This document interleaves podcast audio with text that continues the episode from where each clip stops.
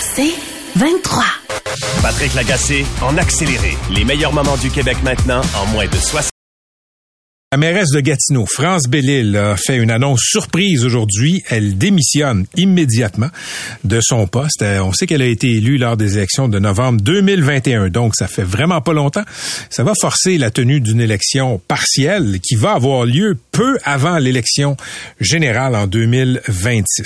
Madame Bellil cite plusieurs facteurs. Elle cite euh, la nécessité de préserver sa santé mentale. Elle dit que c'est extrêmement difficile au conseil municipal. Elle parle euh, de politique partisane. Il y a un parti établi dans l'opposition. Elle ne fait partie d'aucun parti. Elle dit que euh, les critiques du public aussi, c'est très difficile. Par contre, euh, je dois le dire, là, même s'il y a un concert d'éloges, je l'ai mentionné en début d'émission, si on fait quelques appels à Gatineau, je veux pas jeter la pierre à la mairesse, sauf que euh, elle a participé, disons, à un climat, un climat d'affrontement dans la vie politique à Gatineau. Et euh, un des rares bémols qui a été exprimé aujourd'hui, c'est celui d'Hélène Buzetti, qui est analyste politique dans les journaux des coops de l'information. Je l'ai interviewée un peu plus tôt aujourd'hui. Je vous présente cette entrevue. Bonjour Hélène. Bonjour, Patrick. Hélène, euh, la mairesse de Gatineau, qui est ta mairesse, a démissionné contre, euh, je, disons que ça a surpris beaucoup de gens. Elle cite un climat hostile en général. Euh, elle reste très, très vague sur les raisons de son départ. Elle trouve qu'il y a beaucoup d'intimidation dans l'air, que les temps sont durs pour les élus.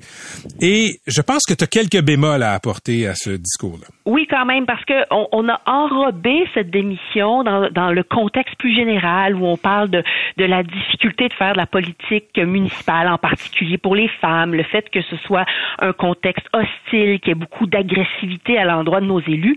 Et c'est vrai que tout ça existe, mais dans le contexte de Gatineau, euh, faut quand même réaliser que Madame Bellil a une personnalité particulière et elle a elle-même contribué beaucoup à ce climat.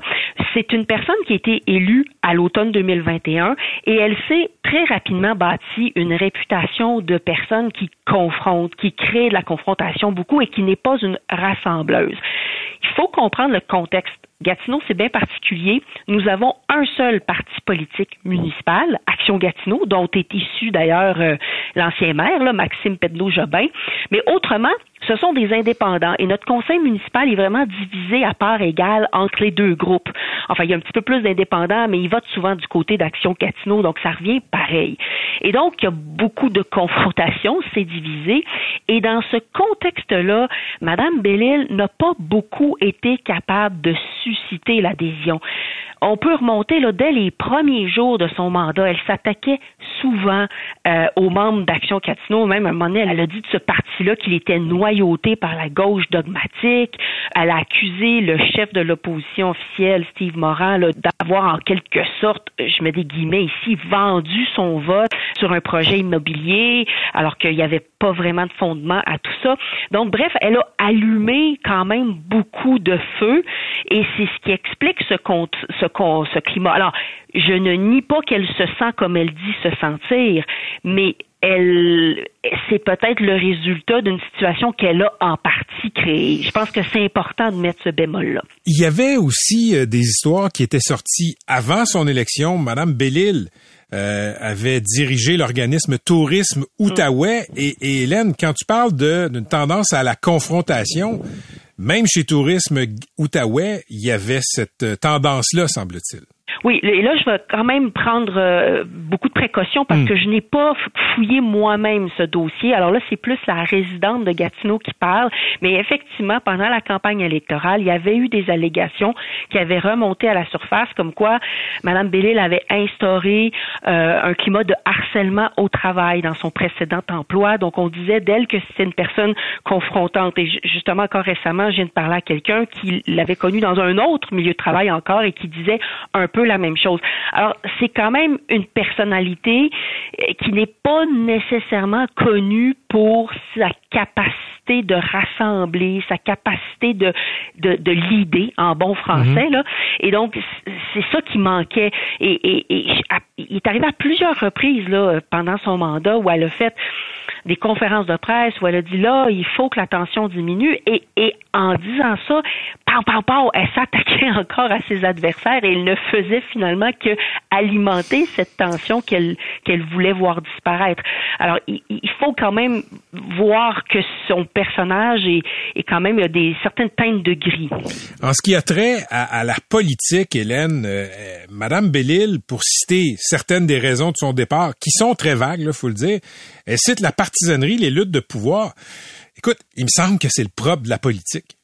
Ben oui, mais là il faut il faut savoir que je vous parlais de parti politique, puis là il y a toute une, une histoire aussi. Bon, le fait que elle elle a pas de parti politique alors que ses adversaires en ont un, un, ça donnait accès à certains euh, certaines enveloppes budgétaires à l'opposition que elle n'avait pas. Et d'ailleurs, euh, quand elle a annoncé, quand elle a envoyé le communiqué de presse comme quoi elle allait faire une annonce, on a été plusieurs à se dire ah peut-être qu'elle nous annonce qu'elle va fonder un parti politique parce que c'était une des choses à laquelle elle avec laquelle elle jonglait pendant un temps. Elle n'aimait pas trop cette idée, mais elle se disait, ben, tant qu'à y être, si je fais face à un parti politique, je devrais peut-être en avoir un moi aussi, comme ça, je vais avoir certains fonds. Bon, finalement, c'est pas du tout ça qu'elle nous a hmm. annoncé, mais il y a ce contexte-là aussi, le qu'il y avait cette impression de se battre à armes inégales parce que d'un côté, vous avez une équipe, de l'autre, vous avez juste des individus indépendants. Alors, c'est sûr que ça, ça alimente là, cette confrontation euh, euh, dans la là, de faire la politique. Là. Hélène, je regardais le profil de certains maires, de certaines mairesses. souvent, pas toujours, mais souvent, ces personnes-là ont déjà été euh, soit députés, conseillers, conseillères municipales. D'être propulsés comme ça, sans expérience politique, à la tête d'une des plus grandes villes du Québec, c'est peut-être quelque chose qui se fait difficilement quand on n'a pas d'expérience politique aussi. Hmm. Je sais pas Euh, c'est une bonne question parce que c'est quand même pas la première fois on a eu d'autres personnes comme ça. Mais effectivement, le contexte du fait que vous êtes seul, euh, que vous n'avez pas de parti pour vous appuyer, donc vous n'avez pas d'instances qui peuvent peut-être vous alimenter, vous informer, vous avoir des antennes un peu partout pour vous. Ça, c'est sûr que que ça aide pas. On se retrouve tout seul. On est mairesse, mais on est toute seule. On n'a pas d'équipe derrière soi. Alors, c'est sûr que ça rend les choses euh, plus difficiles. Mais la, politique municipale, ça a toujours été quand même une arène où on, on essaie justement d'avoir des gens proches du terrain. Donc, en soi, je suis pas sûre que ce soit nécessairement un problème. Je pense vraiment que le problème, c'est après son élection, c'est le fait qu'elle a été incapable de se bâtir des réseaux, des, des appuis de confiance, des gens sur qui reposer. Elle a été incapable de vraiment susciter l'adhésion.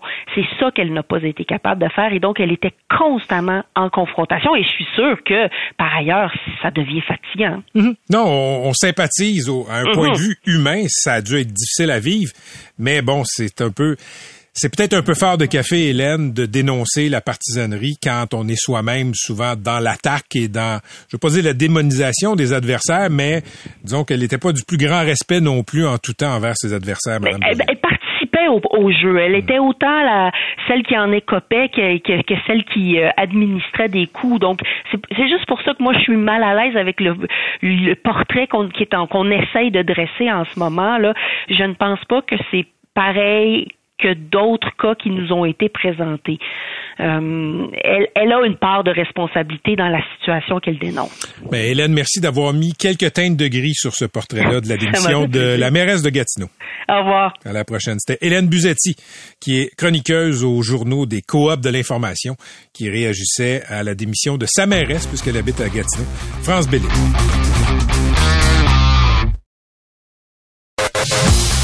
Patrick Lagacé en accéléré. Là où il bosse toute la journée, esclavagé, prisonnier, pendant qu'on plonge comme sous l'océan.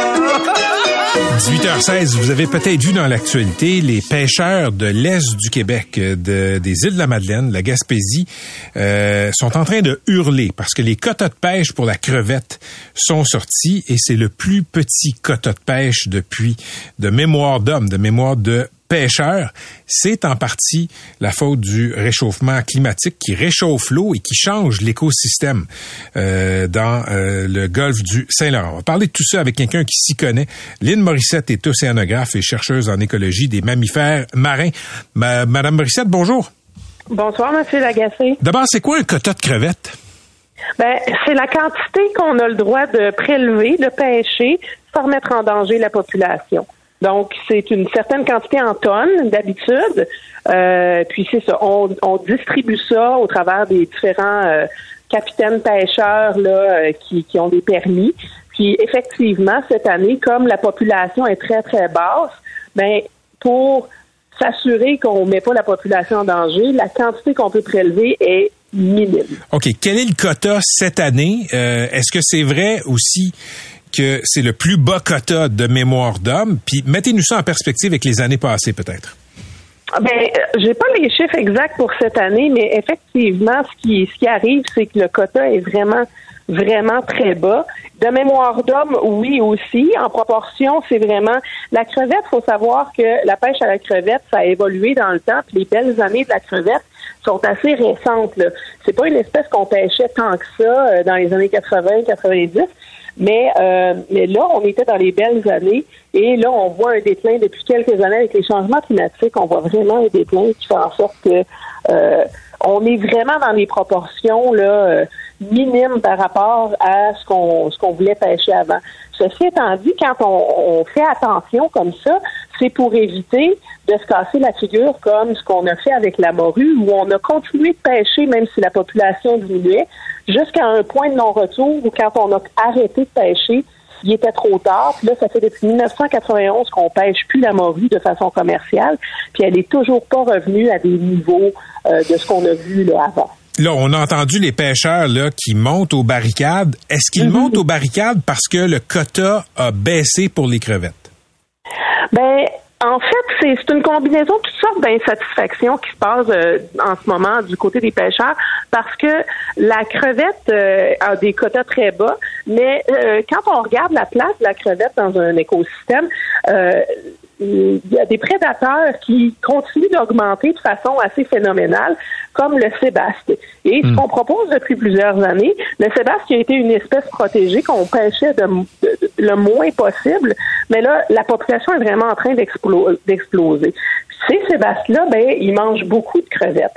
Donc, évidemment, euh, l'idée des pêcheurs de crevettes, c'était de reconvertir leur bateau pour pouvoir s'adapter puis commencer à pêcher le sébaste. Puis l'insatisfaction, ben c'est un, un, amalgame de toutes sortes de choses, mais les quotas, ils, ils, viennent pas. Euh, donc, on a vraiment une proportion infime des très peu de quotas qu'on a donnés pour le Sébastien cette année. Donc, ça ajoute à la frustration générale. Euh, puis, si à ça, on rajoute l'histoire des phoques qui sont aussi d'importants prédateurs dans l'écosystème, mais ben, ça fait en sorte que oui, on a un écosystème qui change, mais pour être versatile puis essayer de, euh, de, de, de de, manœuvrer dans ce grand débalancement écosystémique, ben il faudrait avoir un peu d'attitude. OK, là j'aimerais que vous vous euh, m'expliquiez certains termes qui qui apparaissent dans les articles, dans les reportages qui parlent euh, des griefs des pêcheurs de crevettes. Et je vous avoue là, tout ça est nouveau pour moi, OK? Parce que eux ils se plaignent du fait que la portion qui est allouée à la pêche du sébaste aux pêcheurs, là, euh, mhm. elle est trop petite comparée à d'autres euh, secteurs. Puis là, il parle de flottilles semi-hauturières et de flottilles hauturières. C'est quoi ça? Ben, les flottilles semi-hauturières puis hauturières, hauturier, ça veut dire en haute mer, puis c'est en comparaison avec côtier. Les pêcheurs de crevettes qu'on a au Québec, souvent c'est des petits capitaines propriétaires côtiers avec des bateaux de taille de moins de 100 pieds. Puis quand on parle des hauturiers, c'est les gros bateaux usines, souvent des grosses compagnies qui vont avoir plusieurs bateaux avec des grands chaluts qui raclent le fond. c'est une exploitation commerciale qui est très très dévastatrice par rapport à un pêcheur côtier. Donc, hauturier, semi-hauturier, là, faut s'imaginer un grand bateau de plus que 100 pieds. Euh, puis souvent, c'est du côté des maritimes de la Nouvelle-Écosse, de Terre-Neuve, qu'on voit ces bateaux-là. OK. Et là, le quota est décidé par le fédéral. Et si je comprends bien, là, les pêcheurs qui se plaignent, ce sont des pêcheurs côtiers. Eux, ils ont eu à peu près 15% du quota.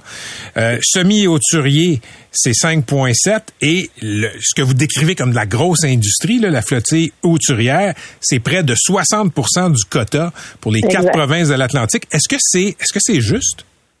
Ben, en fait, c'est un stock euh, qui est distribué comme ça, puis l'insatisfaction vient du fait que la pêcherie qui est la moins durable, qui est la plus dévastatrice, euh, celle qui est faite avec les gros bateaux, ben, elle se ramasse euh, le, plus gros du quota. Pour, pour vous donner une idée, là, dans la vie d'un pêcheur côtier, la quantité de quotas qu'on a réussi à recevoir cette année, c'est l'équivalent de sortir pêcher pour deux jours, 48 heures. C'est pas assez pour vivre. ben, pas assez pour vivre, puis pas assez pour le trouble que ça donne de sortir, d'engager des gens qui vont arrêter leur job pour venir pêcher pendant deux jours sur un bateau d'un capitaine. Donc, d'un point de vue de la logistique, il n'y a aucun pêcheur que je connais qui, qui est intéressé à déployer toute la, la, la, la, grosse procédure pour aller pêcher deux jours un si petit quota. OK, expliquez-moi quelque chose, Lynn Morissette. Vous êtes océanographe, vous les connaissez, les quotas de pêche, les pêcheurs, etc. Quand vous me dites que euh, ce que fait la flottille hauturière, des bateaux-usines, c'est ce qui est le plus dommageable, qu'est-ce que vous voulez dire par là? Ben souvent c'est pour pêcher euh, pour pêcher le sébaste ou la crevette, on fait ça avec euh, des chaluts. Donc, c'est un grand, grand filet qu'on déploie derrière un bateau. Puis ça, ben comme ça cite des poissons de fond, ben ça racle le fond. Donc, quand on parle de dévastateur, c'est parce que premièrement, ça détruit les fonds marins dans physiquement dans la façon de les déployer, ça, traîne au fond. Puis l'autre chose, c'est que un filet comme ça, il y a toutes sortes de méthodes qu'on essaie de mettre en place pour que ça soit sélectif, mais ça ramasse tout pas juste l'espèce qui est ciblée, mais ce qu'on appelle des captures accessoires, c'est-à-dire on s'en va pêcher la crevette, on ramasse toutes sortes d'autres espèces de poissons dans le filet qui n'étaient pas de la crevette, mais qui meurent en même temps que la crevette pour aller chercher notre kilo de crevette.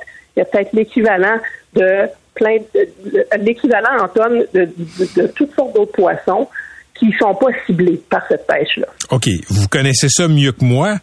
Sachant ça, sachant que la pêche hauturière va scraper les fonds marins, qu'elle est néfaste pour les écosystèmes, pourquoi est-ce qu'Ottawa leur a donné l'immense plus grosse part du quota de Sébaste? Oh, j'ai pas de réponse à ça. Je sais pas. Il euh, y a la science, puis il y a la politique, puis, euh, il y a peut-être certains lobbies qui sont importants ou qui ont des intérêts là-dedans, mais d'un point de vue, d'un point de vue distribution des quotas, malheureusement, je ne sais pas quoi vous répondre à ça parce que d'un point de vue scientifique, je la, la connais pas la réponse. Donc, quand les pêcheurs côtiers qui ont juste 15% du quota de pêche euh, du Sébaste hurlent, vous trouvez qu'ils ont raison? Ben, ils ont une connaissance de leur écosystème qui est vraiment impressionnante.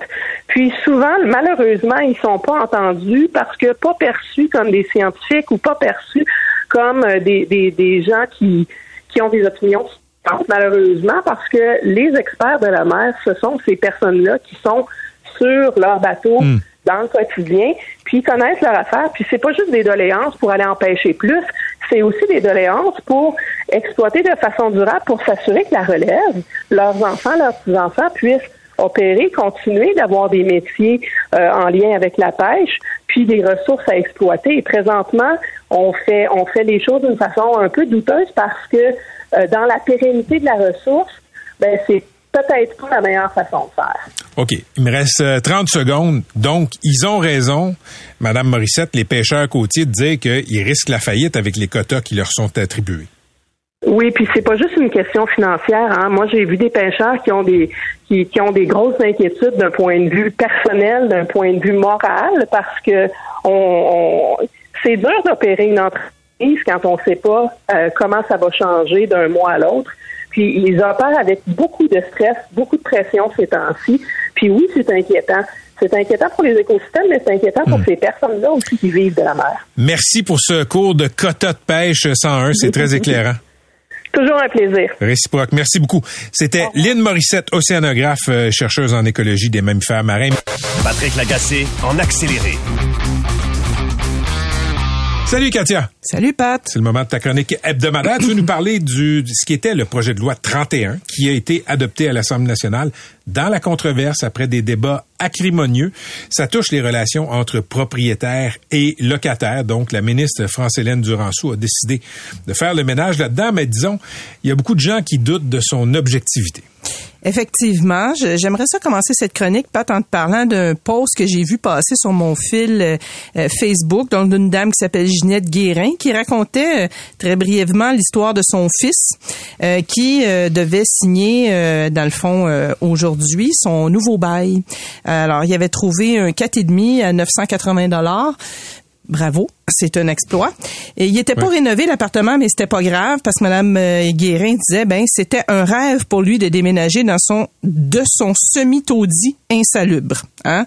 Donc son rêve évidemment s'est échoué sur le projet de loi 31 qui est devenu euh, malheureusement pour lui c'est quelle malchance une loi hier. Donc le propriétaire s'est opposé, il va rénover le logement et je te parie que ce logement-là va revenir sur le marché beaucoup plus cher parce que maintenant un 4,5 à Montréal c'est très rarement en bas de 1400 dollars, 1400, 1500 dollars. Je, parle pour Montréal, Katia, mais on peut on peut euh, étendre ah. l'exercice partout. Écoute, je, je je sais pas comment les gens font pour se loger. C'est, tu sais, à une époque là, on disait, t'as le même âge que moi. Quand tu commençais dans la vie adulte, on disait, faut pas que ton logement te coûte plus que 25% de ton salaire. Aujourd'hui, écoute, je sais pas dans quelle ville au Québec tu peux euh, avoir un logement pour cette proportion de salaire-là. Quand tu arrives sur le marché locatif et que tu es une jeune personne, disons un mhm. étudiant qui vit très probablement des prêts et bourses et de l'argent que tu fais l'été, c'est très difficile, à moins d'être 14 colocataires dans un logement, de se trouver quelque chose à petit prix.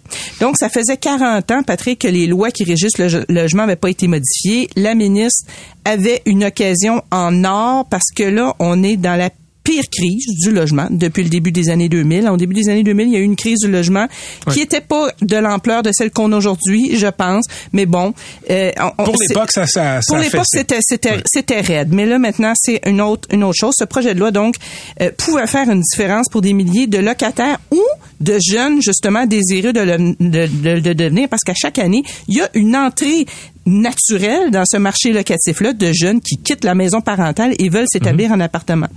Bon, malheureusement, en regardant ce projet de loi-là, on a l'impression que la ministre vit dans un monde parallèle. Et euh, le cas de la session de bail est un bon exemple. Euh, les dispositions du projet de loi sur la session de bail seraient très intéressantes dans un monde où l'offre et la demande serait équilibré en matière de logement. Donc, dans le monde qui n'est pas le monde d'aujourd'hui. Euh, c'est vrai que ces mesures-là, dans un monde comme ça, là, auraient fait du sens de dire, ben écoutez, euh, le locataire veut s'en aller à la fin de son bail, euh, il dit, il tente de céder son bail, le propriétaire refuse, puis là, à ce moment-là, ben le bail est cassé, puis le locataire s'en va. L'objectif étant de pouvoir quitter un appartement sans payer de frais. Bon, le problème, c'est que maintenant, qu'est-ce qui va se passer dans le monde d'aujourd'hui avec ce, ces dispositions-là? C'est que les propriétaires propriétaires vont toujours refuser parce que, par définition, les gens qui cèdent leur bail payent généralement un loyer en bas du coût du marché. Donc, le bail va être cassé, le locataire qui payait pas cher va être évincé, il va avoir quelques travaux, parfois des vrais travaux, parfois des faux travaux, ce que j'appelle des faux travaux, hmm. c'est-à-dire un petit peu de peinture, un petit, sablage de plancher, quelques milliers de dollars, puis après, on va relouer le logement beaucoup plus cher. Encore pire, devenir un Airbnb, hein? Euh, parce que euh, on a adopté, en théorie, encore là, des modifications législatives qui limitent hmm. la prolifération des Airbnb. Encore faut-il pouvoir imposer, tu sais, appliquer ces lois-là. Moi, je demande, Patrick, la question combien des il y avait à peu près 30 000 Airbnb sur le territoire québécois. Combien ont été fermés, ne sont plus en opération depuis ce projet de loi-là? Je suspecte que la réponse est petite, petite, euh, parce que, bon, euh, c'est bien beau passer une loi, mais si on n'est pas capable de la faire euh, appliquer, de l'appliquer, cette loi-là, de la faire respecter, ben ça donne rien. Poursuivons avec notre exercice, donc, du projet de loi qui se déroule dans un monde parallèle. Disons que ce logement-là, effectivement, dont on parlait au départ, est remis sur le marché euh, le, jeune qui donc s'apprêtait à payer 980, le propriétaire dit non, euh, je, je, rénove, je reloue à 1400 dollars. En théorie, La ministre, qui a dit dans son projet de loi, c'est le propriétaire est obligé de remplir la section G. C'est quoi ça, la section G? C'est la petite section à la fin du bail où le propriétaire est obligé, donc, d'écrire combien le locataire précédent payait. Alors, en, en, théorie, encore là, dans un monde où on n'est pas plongé dans une crise du logement, si le loyer est beaucoup plus cher, ben, le locataire peut dire, écoutez, là, le propriétaire, là, euh, vous avez bien trop augmenté, puis là, des discussions s'engagent, puis enfin. Mais là, maintenant, la situation est quoi quand tu veux louer un logement? C'est la jungle, là, Patrick.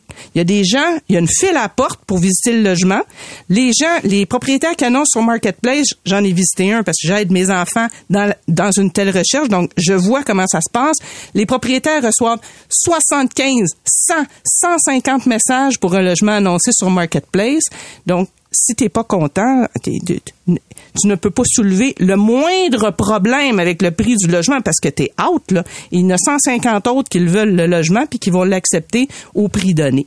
Donc, cette disposition législative-là est bien est bien sympathique, mais dans les faits, elle va, va absolument rien changer.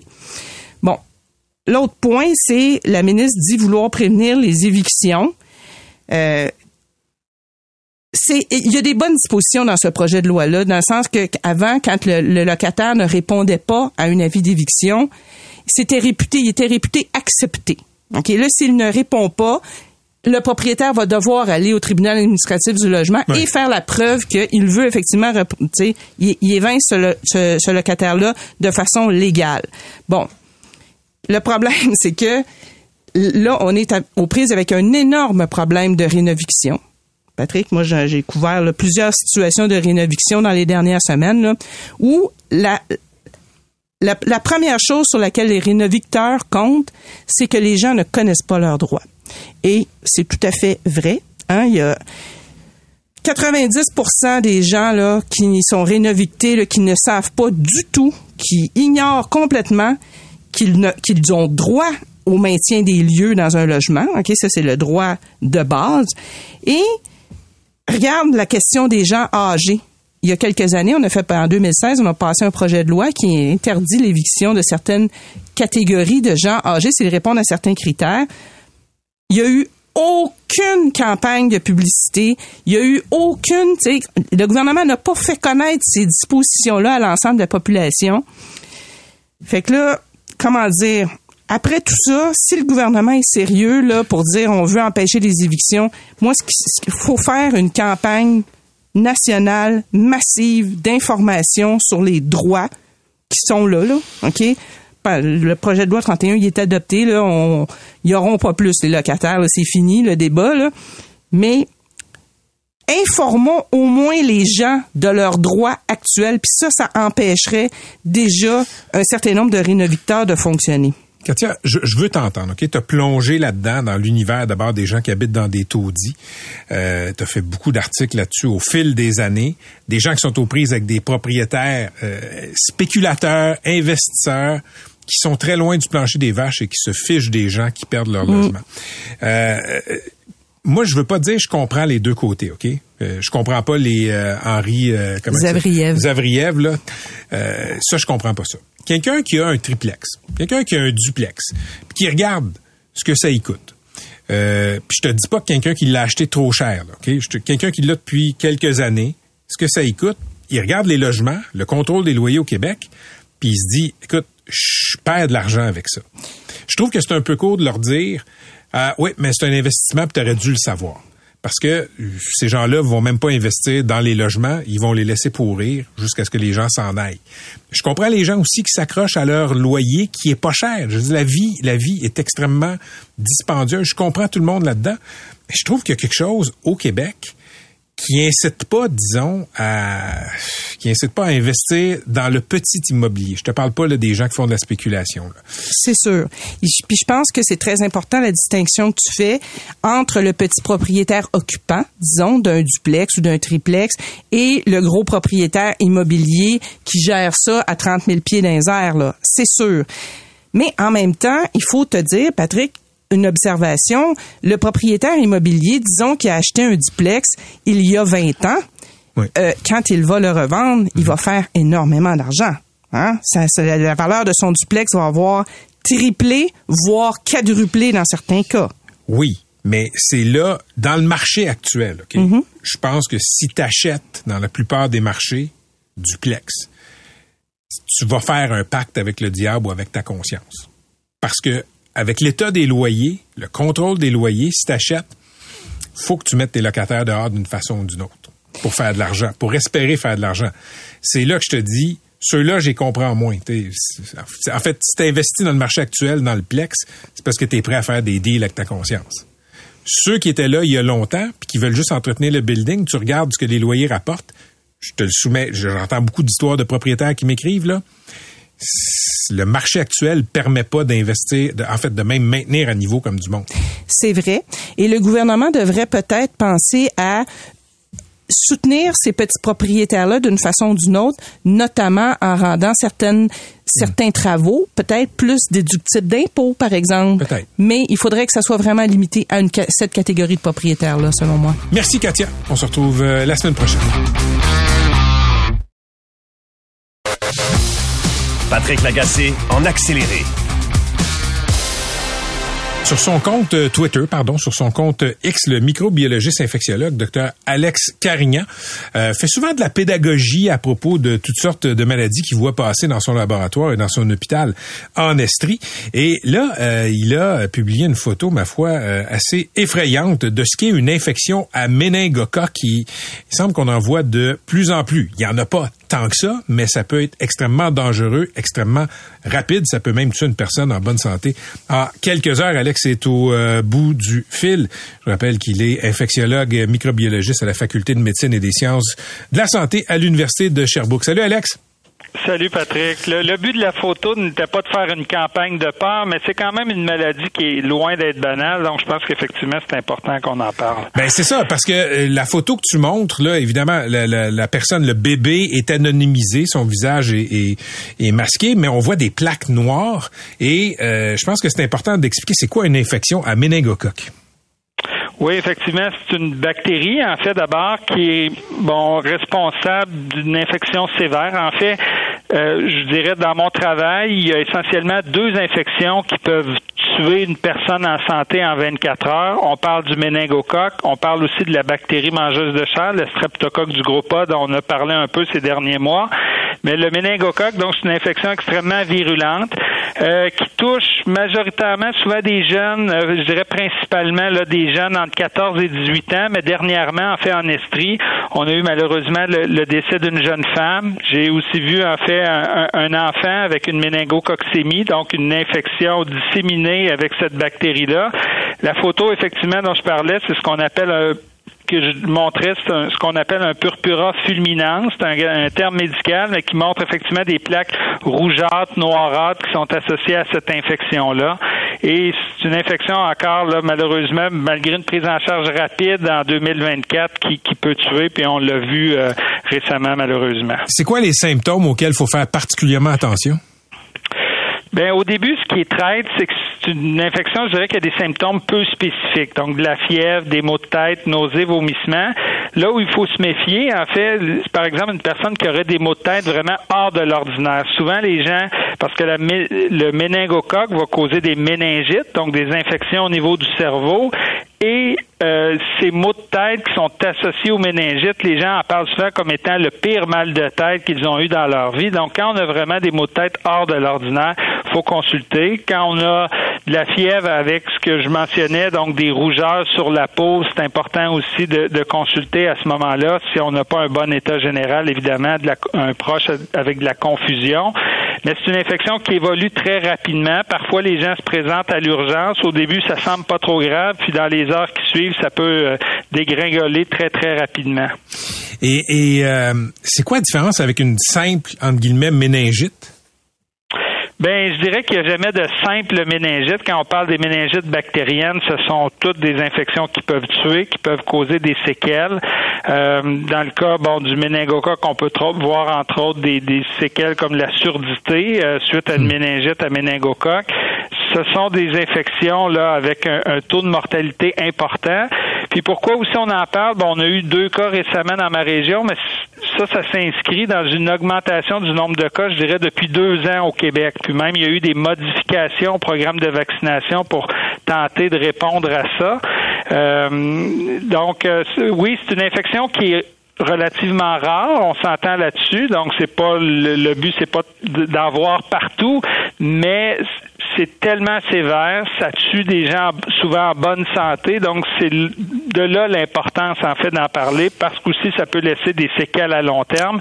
On peut voir des, amputations qui, qui découlent d'une méningococcémie comme ça. Est-ce que ça fait partie des, du calendrier de vaccination euh, régulier normal pour les ados, pour les enfants?